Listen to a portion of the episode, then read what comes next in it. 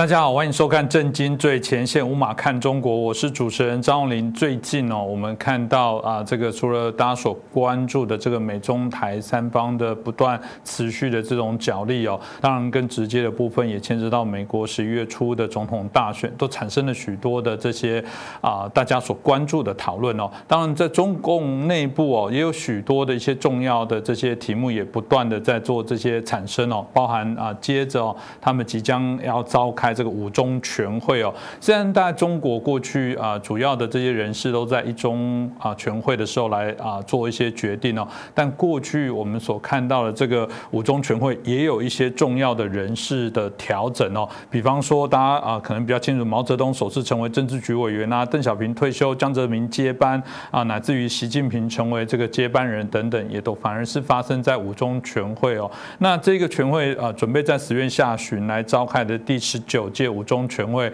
大家就在推测，里面当然包含有提到啊，中共中央委员会的工作条例要来做审议哦。嗯，这些条例当然大家就有不同的一些解读啦。许多的部分会认为说，嗯，这可能是习近平非常不安哦，可能啊，我们看起来啊，在这段因为整个全球造成了对于中共的反弹哦，啊，会不会造成内部有些势力的一些反扑哦？这些规范有没有用来对于打击他的政敌而产生的一些目的性哦，我想这值得我们好好来关注哦。所以这个议题，我们当然啊要邀请到这最权威的评论者，我们很开心邀请到我们透视中国的高级研究员，我们是也是我们台大的荣誉教授，我们明居正老师，老师好。哎，洪林兄好，各位观众朋友们，大家好。是老师，我想我们就回到刚刚提到的部分哦，这个所谓的中共中央委员会的工作条例哦，一般人就说把习近平的家规哦，突然要把它变党规哦，那当然就是等于是想要把个人对党的这个政治统治的各方面的所有的这些权限的部分来做一个重要的一些扩大，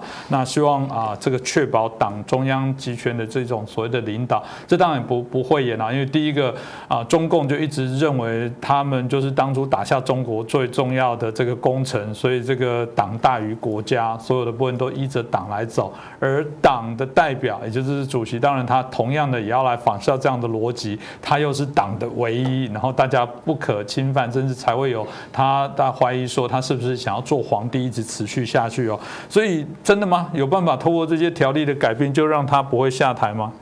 应该还没那么容易哈。我先很快说一下这个五中全会哈。中共在每一届这个大会呢，都相隔五年嘛，那中间会开一些那个中央委员会的全会，简称中全会。虽然是相隔五年呢，但通常开大概六到八个，甚至更多的这中全会。就正常情况下，大概开六到七个。是，就你刚刚说的，他一开完一个大会之后，就马上召开一中，然后一中就选人事等等。那么后来，然后再来就每年开一中，然后就有必要再增加。那习近平已经就提前开了几个会，所以这次开了五中呢。呃，坦白说是这个时序上是有点点奇怪。不过五中，我觉得除了这个你刚刚讲的工作条例之外呢，另外其实还有两件事情比较关键。第一个就是他们要这个准备讨论“十四五”，就第十四个五年计划。那么这“十四五”呢，跟这个又说这二零三五年的什么愿景规划呢又重叠，所以这里面有很多可以探讨的空间。呃，我们现在。觉得说，因为中国大陆最近这段时间，我们在节目上也谈过嘛，碰过很多的内外的经济问题，然后这些经济问题对他社会对各方面冲击非常大，所以他们会定出这么计划来呢，希望能够说，呃，对准现在的这个经济跟金融情况乃乃至外贸情况呢，做一些安排，这是“十四五”呢，他主要想做的事情。第二部分就你刚刚提到说，中共中央委员会的工作条例。那么这个工作条例呢，简单说就是呃，中央委员会、政治局跟政局常委这三这三个当然最主要的机构呢，它的工作条例就它一般怎么工作，它一些运行的规则。那你刚刚提到说，是不是因为他能够利用这个，就把他总书记的位置，甚至将来变党主席位置就巩固下来，然后永远执政呢？呃，应该这样说，从文字上看不出来，嗯，然后意思是有这个意思，那就看你怎么解读，嗯。呃，我看了一下，大概比较最关键的文字呢，应该是第三十二条，我读给各位听一下哈。中央委员会、中央政治局跟政治局常委会的组成人员，就是中委啦、政治局成员啦跟常委啦，这三批的这三批人呢，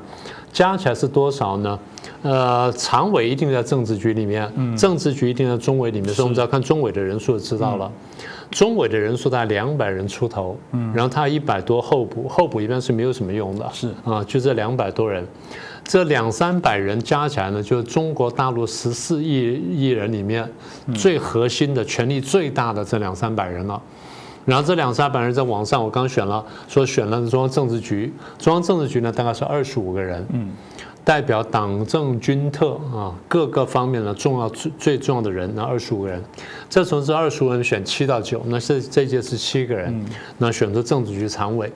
主要这三个呢，他说中委会中央政治局常委会的这个组成人员必须牢记自己是党的最高领导机关的一员。也就是最高领导机关从中央委员会在往上到政治局，在往上到政治局常委，来政治局总书记，他是最高领导机关议员，要坚持组织原则和党性原则，严守政治纪律和政治规矩，按程序办事，按规则办事，按集体意志办事，坚决维护党的团结统一。这句话。这段话呢，大家仔细读一下，就是呢，要有遵守规矩，要有纪律，然后按照规则办事，按集体意志办事。好，那么如果说真的认真的集体意志的话，那就中央委员会的集体意志就是中委会，中委会开会做什么决定，就大家集体意志了，所以大家都要遵守。那中央委员会在网上选一层什么呢？我们刚刚说了，选了政治局，政治局要往上的选政治局常委，然后常委在往上的选总书记。所以说，按照集体意志办事，按照中共的规矩叫做民主集中制。所以民主就是大家充分讨论，然后最后一旦决定了就集中。是，其实讨论的时候并不民主的。嗯啊，讲是这样，但其实不民主的。所以到最后呢，他说坚决维护党的团结统一，这句话是关键。什么叫坚决维护党的团结统一呢？就你讲的话，你做事不能跟党的方向不一致。是。那民主国家政党呢是容许有空间的，对不对？只有说甲级动员的时候，像国民党甲级动员或民进党甲级动员的时候，那时候你可以说我不能跑票，不能干什么。但是在共产党中，我常开玩笑说，他要么就像黑社会，要么就像邪教组织，他是没有这个太多空间的。基本上，所谓党的团结统一就是党说了什么算就什么。那你说中央委员会集体意志不是？中央委委中央委员会的集体意志由政治局来表现，政治局集体意志由这常委会来表现，常委集体意志由总书记来表现。所以讲到最后，就是其实是那一个人说了算，就是他们是常常批评的家父长制。好，那这第一个部分。所以我是说，从文字上呢，那完全看不出来。你要读中共的宪法，你就感动的不得了。它里面有各种各样的权利，各种各样的保障。你问你问题是你落实了哪一条？嗯，他们自己都讲说我们根本没落实过宪法。为什么呢？因为你到现在还看到人民日报跟新华网在辩论说，到底是党大还是法大？是党大还是宪法大？我们在民主国家里面宪法最大。这个更不用问，怎么有人问这种问题？你的反应就是怪异的问题。你是民主国家的人，所以你会这样问。在这集权国家里面。那有什么好辩论？那当然党大是宪法最大，没听说过这事儿。嗯，所以你说这个文字上呢，有的时候哎，坦白说看看就好。但是对这个一般人来说，或对这些成员来说，你可能像我这样说看看就好。你还真的认真去做，你不这样去做的话，他下次修理你，他就有理由。你不按党的意志办事，然后你没有团结统一，然后你没有按规办事，然后你不遵守政治规矩，这不就是最近打人经常用的一个话吗？好。所以，但是这些话呢，照理说这东西呢，其实过去都已经有了，是这种东西已经存在多年。那现在是修订啊，咱审议啊，什么等等。那么为什么说这时候做这件事情呢？其实说清楚一点，他说的就是党内现在政治情况有所不稳，所以需要加强。那大家说你一天到晚讲的事情都没爆发，我说不是这样的。我说中共呢，他不管怎么，他表现个团结统一的一个气氛。所以他再怎么斗争，他不会给你看到。但是呢，斗争完他多少露出一点点。各位仔细看，每次有大官被抓的时候呢，他就丢出一条来啊，说什么嘛？现在比较常看到就是说啊，他贪腐是为什么？抓贪腐呢是人人表面上可以接受理由，但时不时你会看到说，他这不管是什么呃呃薄熙来也好啦，或者说什么呃比较大的这些官员呐，周永康什么的。你看那些罪名啊，或令计划的罪名啊，有贪污啦，有婚外情啦，有这个呃荒淫啦，有什么什么，最后呢啊，在调查中还发现其他的问题，嗯，但其他什么从来不会讲的，嗯，民主国家哪一个人可以用其他两个字定罪？是没有的，只有在他们这边可以用其他定罪，所以。中共的政治斗争之前呢，你会看到一些蛛丝马迹，专家会有一些猜测，但是呢，不知道事情真正爆发呢，没有人敢说到底怎么回事儿。但现在我们看到一些东西了。最近这段时间我们看到什么呢？我们看到有一批呢干部子弟呢，或者说呃相当高的这些人呢，这背景的人呢，跑出来讲话，比如说任志强是好骂了这习近平是这个不穿新衣的皇帝，然后什么等等，然后被重判十八年。然后第二呢，说是邓小平的儿子邓朴方写了公开信呢，给人大跟政协的这个代表，然后也批评了这个现在一些政策。第三个呢是陈平，人跑到香港，这香港阳光阳光卫视的这个负责人，然后也发了，还不是发，据他的说法是转发了一封公开信，他说人家传给他，他看觉得不错就转出去了。这个公开信里面列了大概三四十条，从这个。呃，外交政策，到这个政治问题，到经济问题，到港澳台问题，非常完整、非常系统的批评习近平上台之后呢，种种政策失误。他还说讲的理性平和就转出去了。然后这是第三个，第四个就最近跑到美国去了这个蔡霞，嗯，也就原来的中央党校的马列的马列思想的这教教授。简单说，他对这个这中共的党政军呢，中央到地方的这高级干部呢，进行思想教育，然后他也出来反西，也出来反共产党，所以这些呢，告诉我们说。在这些中共极力掩埋的这个表面底下呢，其实这内部斗争暗潮汹涌。那我们觉得这工作条例呢，就是为了潜制这些汹涌的暗潮呢，所预设的一样东西。这个代表整个中共内部一定真的是不稳定，产生许多我们认为说他现在啊觉得有点权力不保啊。因为简单的说，刚刚老师讲的很清楚，正常的状况下贪污，我想没问题。我想啊，贪污这样的事件在中国内部来讲，民众。一定也不接受，当有可能他只是借由这手段来打击对手，就是要不要去接报。但如果开始在说，我今天打击你的原因是因为你思想不纯正，这个到底谁来界定那个思想 纯不纯正、忠不忠诚、爱不爱党？那个都是很怪的事啊。你是民主国家的人，所以你会讲这个话，在他们的国家里很简单，谁来决定？他这是他最就这么简单。所以我觉得。回过头来讲，以为的这个所谓我们当初这个民国推翻那些啊，这个皇帝推翻这种天子，没想到大家还是受困在这一个框架，这值得的思考。老师刚刚有提到这个任志强的部分哦，其实过去任志强、习近平、王岐山，呃，大家都认为当然关系非常好，但自从任志强刚刚提到被判了十八年的这些重刑之后，有人当然也在看王岐山在这部分的角色到底是不救还是也没有能力救，这里面就产生。许多大家在茶余饭后的一些讨论跟观察，那当然这个有人说这个王岐山可能也失去了习近平的信任。那在任志强被判不久后啊，跟王岐山比较亲密的合作者，也就中央纪检巡视小组的这个董宏突然落马。那这个大家有人提到，这里是不是在五中全会哦？有可能在过去大家嗯，可能有一些老一辈的还记得这个林彪事件，会不会有一个新的林彪事件的产生呢？嗯，当然，现在各方揣测非常多哈，也就是大家认为说王岐山跟这个习近平关系是不是发生变化？在二零一二年他们刚刚上台的时候呢，就那一届他们十八大刚刚上台的时候呢，当时我们已经看出来，就是呃，习近平也好，李克强也好，王岐山也好呢，他们是一个铁三角。他们关系非常密切。我们知道习近平跟王岐山呢很早就认识，然后在下方知青的时候就认识，然后彼此是相交，然后又借了很多书，然后互相这个讨论激励等等，然后可能有一番抱负。然后当了这个地方官员之后，双方就从不同的管道慢慢往上走。到了二零一二年，他们快要上台的时候，当时我们就判断说他们。将来这个组合会怎么会怎么发展？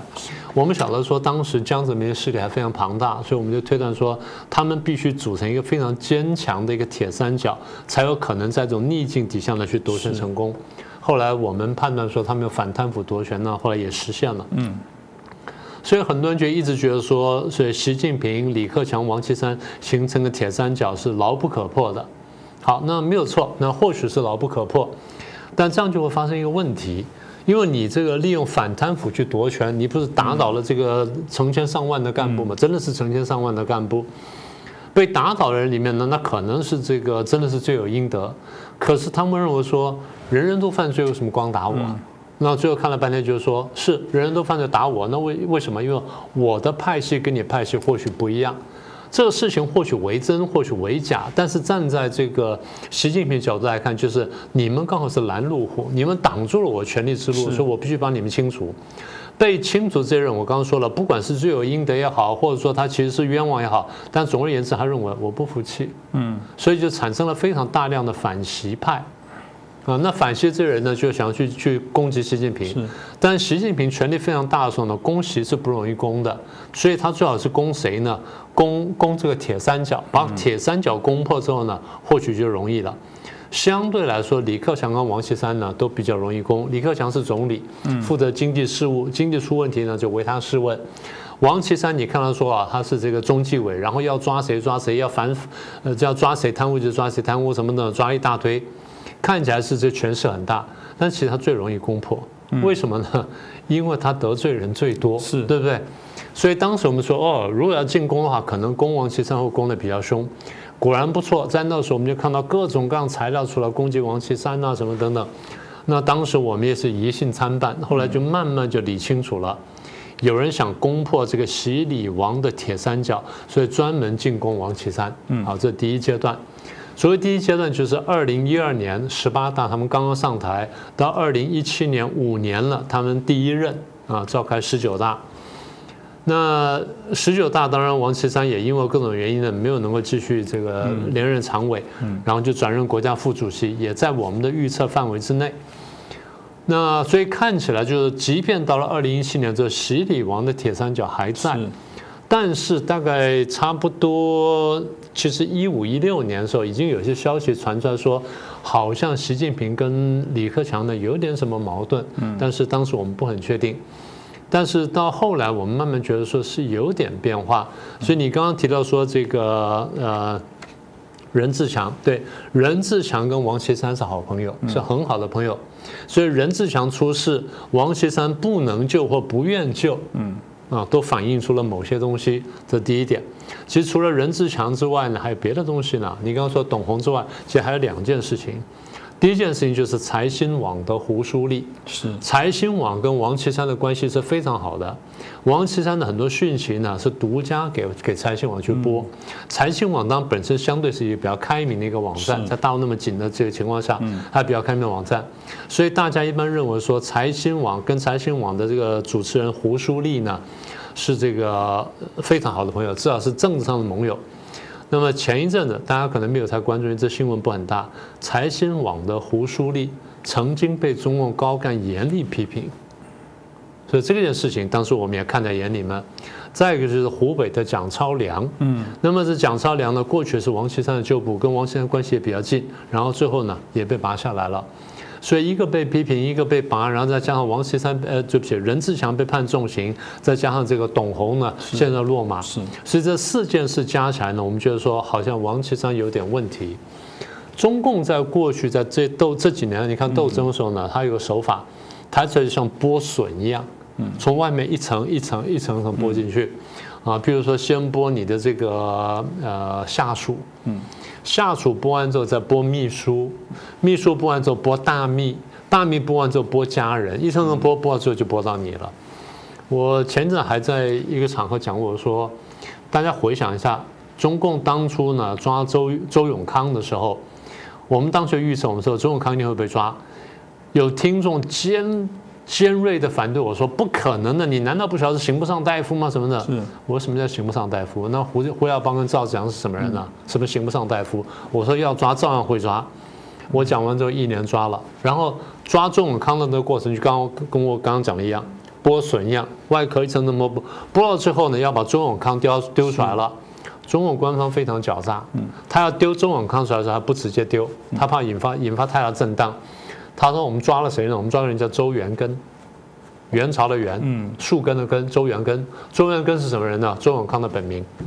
所以他这给你一层层的丢出来，所以现在我们看到说啊，你说任志强啊、董宏啊、胡舒立啊、蒋超良呢，手法跟过去很像，嗯，所以我们会觉得说，是不是这边出了问题？好，那问题出在哪里？一个说法是说啊，王岐山看习近平这样胡作非为呢，看不过去了，所以王岐山呢结合一些反西力量打倒他，要打倒习近平等等。我觉得这个可能性还比较小，呃，因为。当然，最近你看到在这个他们北京不开了抗美援朝什么纪念七十周年大纪念大会嘛？王岐山也现身了，他就是告诉大家说，哎，看起来没事，可是我也常常提醒大家说，不要以为出来就没事。二零一二年，当时我们就预测说博士来会垮台，我们二月份就说他会垮台，我们讲了一个月，三月份他人大呢还出来开会，人大第一天出来开会谈笑风生。我们说，哎，怎么我们错了吗？他还出来谈笑风生，就第二天出来，整个脸都垮掉，眉毛都垮掉了。嗯，我们说一定出问题了。第三天消失了。是。然后这个人大常这个开完会之后呢，呃，温家宝出来开国际记者会，证实啊，他他有问题。嗯。所以王岐山现在出现啊，未必有问题，也未必没有问题。但是我认为说，王岐山出现二星机会比较少，真正会出问题的，我认为是习近平自己。那说怎么会呢？他不是靠王岐山打天下吗？对，对，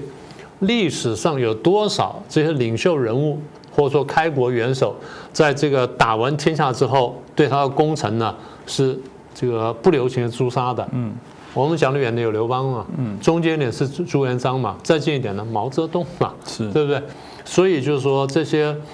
啊，所谓一代雄主呢，在用过就丢掉我们现在叫日抛了，这情况呢也并不罕见。对啊，这个当然也是我们可以想象了，就是说，如果一个领导者他已经非常惊慌了，他也认为他这个啊势力岌岌可危，最怕的一定就是怕他身边的人对他暗算哦，那或者是会取代他哦，那嗯最快的方法就是把旁边的能人全部都把他处理掉，那最好，因为输定于他自己一尊啊。我想这值得来做一些关注哦。那当然，习近平最近也参加这个深圳特区成立四十周年。年庆哦，这个地方当然被拿来相较比较，这一九九二年南那个邓小平南下到中国经济改革的部分哦，后来每隔隔十年啊，包含这个江泽民、胡锦涛都会南巡深圳哦，作为一个嗯，感觉已经是一个仪式的部分哦。那当然请教老师啊，到底他现在又谈到深圳，又想把它建构所谓的这个中国特色社会主义先行的示范区，一方面又好像不断的去呈现他跟其他过去的这些领导者。同样都是一个有远见，然后应该都等等同是应该被大家所推崇啊，那应该被大家甚至我不知道该不该用膜拜这样两个字哦。老师怎么看待他现在的一个状况呢？我想大家现在慢慢看到一个奇怪景象，就是好像习近平呢同时在做两件矛盾的事情。嗯，呃，有人形容很贴切，说呃一脚踩油门，一脚踩刹车。那很难想这种车会怎么样？对啊，对，但有人这样形容，有点道理哈。大家注意看，就是呃，我们不是前面也讲说习近平的政治处境有危险呢，可能上台会怎么样？所以他会收紧这个对大陆的控制。那么他从二零一二年上台，二零一三年开始反贪腐之后呢，一三一四一五呢，真的对大陆就逐渐收紧了。嗯，收紧的过程呢，一方面就是他想掌控，二方面就是他对政治上他是觉得不稳的。是好，那么这是第一块。但另外一块呢，还有高喊改革。嗯。那么高喊改革最有效的做法，当然就是开放政策啦，各方面打开。我们看到他有的地方是想开放，可是呢，当他。这个反贪腐跟在所谓推动他心目心目当中的改革的时候呢，他发现其实中国大陆问题比他想象中要难要复杂，嗯，所以他一方面在集中全力要推动改革，另外一方面发现说其实问题比他想象中要大，是。三方面就是我在在集中全力的同时呢，我得罪了许多人，我不是讲说造成很多反习派嘛，在这个过程当中又造又造又造出了很多反习派。所以在面对反西派的时候，他又想踩刹车，嗯，这边想改革，这边想踩刹车，这边想改革，这边踩刹车，所以正在这个两边互相这个抗衡的时候呢，又爆发了这美中贸易战，然后美中关系又破坏了，然后等等所有事情都来，然后经济下滑，所以经济下滑到一定程度受不了了，他就要把经济呢再度鼓起来，鼓动经济的办法就是再到这深圳去。为什么深圳呢？因为刚才主持人讲了嘛，深圳不是当年邓小平南巡，然后是一个改革开放一个一个标志嘛。所以我去到这个当年改革开放地方，宣誓的意义。对，然后我再去膜拜一下邓小平，那我也宣誓改革的意义。但是大家应该注意到，他在讲改革开放的同时，他强调自力更生。嗯，又强调说要高质量的自力更生什么等等。嗯，所以大家看到说，哎，这这很奇怪了。嗯，又讲改革开放，又讲自力更生，为什么这样讲呢？因为很简单，你外面碰到困难了嘛。所以他现在讲的自力更生一个说法叫做大湾区嘛，就粤港澳大湾区。那背景呢，我想再跟大家交代一下。第一。中国大陆这几年来呢，经济下滑非常严重，各位看各种指标就知道了。第二呢，它外贸萎缩，武汉肺炎跟香港问题使得它变得更严重，所以这样就导致内部的失业情况非常严重。我们上次谈过吧？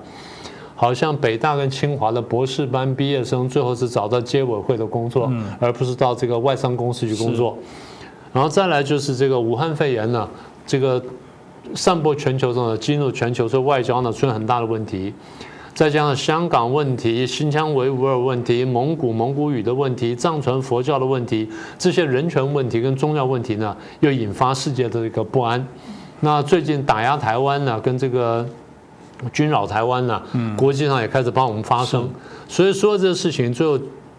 归结到他身上，就是我内外压力都非常大。那么既然内外压力那么大，我就必须要有所宣誓，宣什么呢？改革开放，激励人心。那你刚刚问说示范区。我是觉得这示范区不太可能做成功，大家不要忘记，他原来在北京附近搞个雄安新区的示范区，各位看现在做出什么东西来没有？没有的。是这个，大概也是我们看到这个，嗯，治国无能口号倒是喊很多。其实我我相信这个，如果我们有这个。啊，这个中国大陆的这些啊网网友来收看，或者是曾经至少这个从中国大陆离开的朋友，的确啊，我自己呃到中国去，发现就是标语非常非常的多的部分啊，这到底什么样的状况？这不是内化在你心里，而是要靠外在的标语。这样的国家，我可以理解，可能在二十年前、三十年前，如果这国家到现在花了二三十年、三四十年，都还在没办法内化，大家还必须要靠标语，我觉得这真值得。去做反思啊！当然，在这次习近平的南巡哦，大家有说过，其实有一个很重要的重点是，他也是对军队的这些所谓的备战哦。那他当然这个备战，有人就说啊，过去谈过，就是想转移他现在内部的压力，包含去恫吓台湾这个军机的这个扰台等等，就是他所要做的一些事情哦。然后啊，造成台湾内部的这些压力哦。那当人民日报甚至还这个曾经发出说，勿谓言之不预。也哦，简单的说，卖公我不跟你讲了，就不要说我没有跟你说过，不要以后你这个突然打你的时候，你说你怎么可以这样子？我老早就警告过你了。所以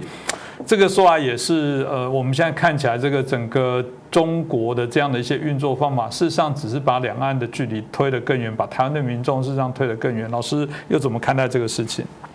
呃，大家担心说他们会打哈，应该这样讲。我过去是讲，我说中国要大打台湾，几乎这可能性非常非常低，最多最多就是一个小规模的第四次台海危机，所以不用太担心。呃，刚才其实主持人讲得很清楚，我们前面说过，习近平现在碰到内外问题太多了，他必须制造某种紧张的转移注意力，但是大打呢是非常难的。但最近闹得这么凶，军机军机来这么多呢，其实有一个原因就是基本上针对美国来。他非常担心美国利用这段时间呢跟台湾提升关系，嗯，所以他很担心。那你看到美国在川普总统上台之后呢，给台湾这个释放了很多这个善意，然后定了各种各样的这个法规，然后允许开放这个两边的这交流。当然，现在中国最担心就是美国有两位现任高官，一位是卫生部长，一位是国务院的次卿呢，来到台湾，所以他担心说美国跟台湾关系呢会突破会上升，所以做这些动作。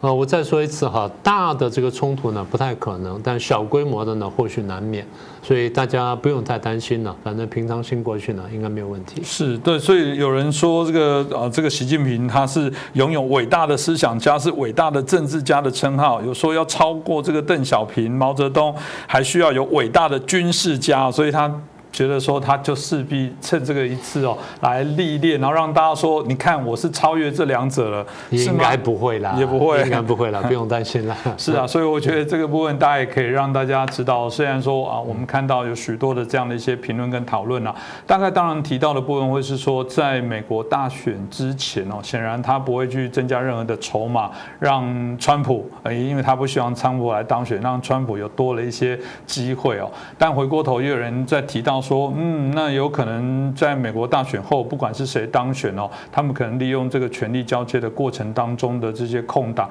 会不会来制造中国去制造全世界的十一月惊奇或十二月惊奇哦？我想这个部分当中都有不同的评论呐，都值得我们好好去做一些观察。那今天也谢谢我们明居正老师哦，啊，针对我们现在中共内部的整个发展的部分呢，我们也可以看到，显然哦，中国现在也正经历十月惊奇的部分呢，我想值得我们好好来观察。再次感谢明老师，也谢谢大家的收看。那当然拜托大家，如果对于我们的评论啊觉得非常棒的话，请帮我们转传，然后帮我们订阅哦，让我们的节目有更多的人了解。因为毕竟，如果大家想要啊让中国民主化，就必须要花数百倍的力量，我们才有办法去把这些讯息给传递。然后你都会是这样的一个角色，很重要的螺丝钉哦，所以需要大家协助我们哦。再次感谢大家。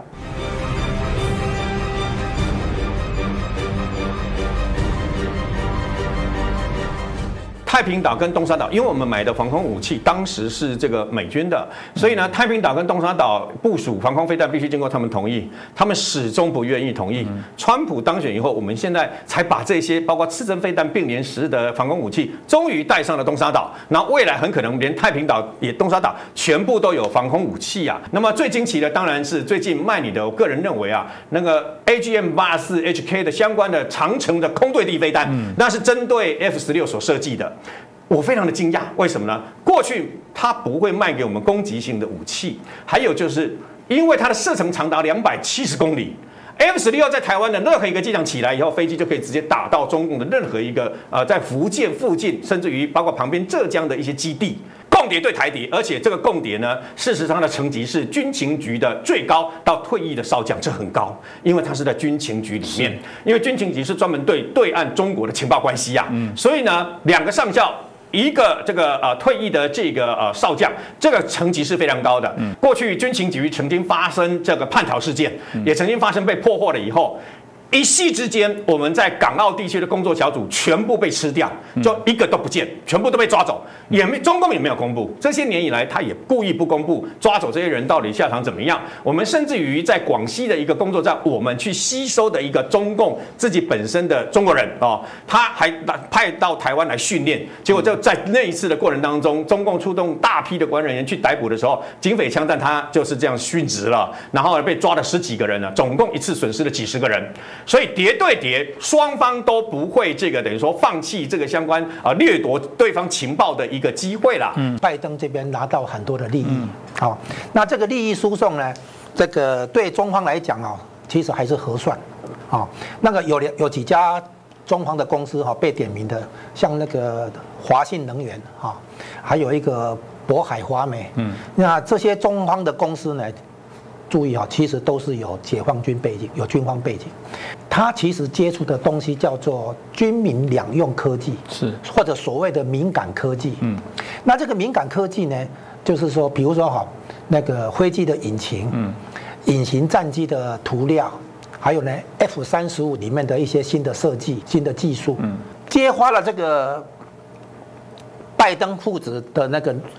利益诉讼啊，被中方利益诉讼的结果，它印证了川普政府从二零一七年十二月定性中共是美国的主要威胁之后，现在更具体的暴露了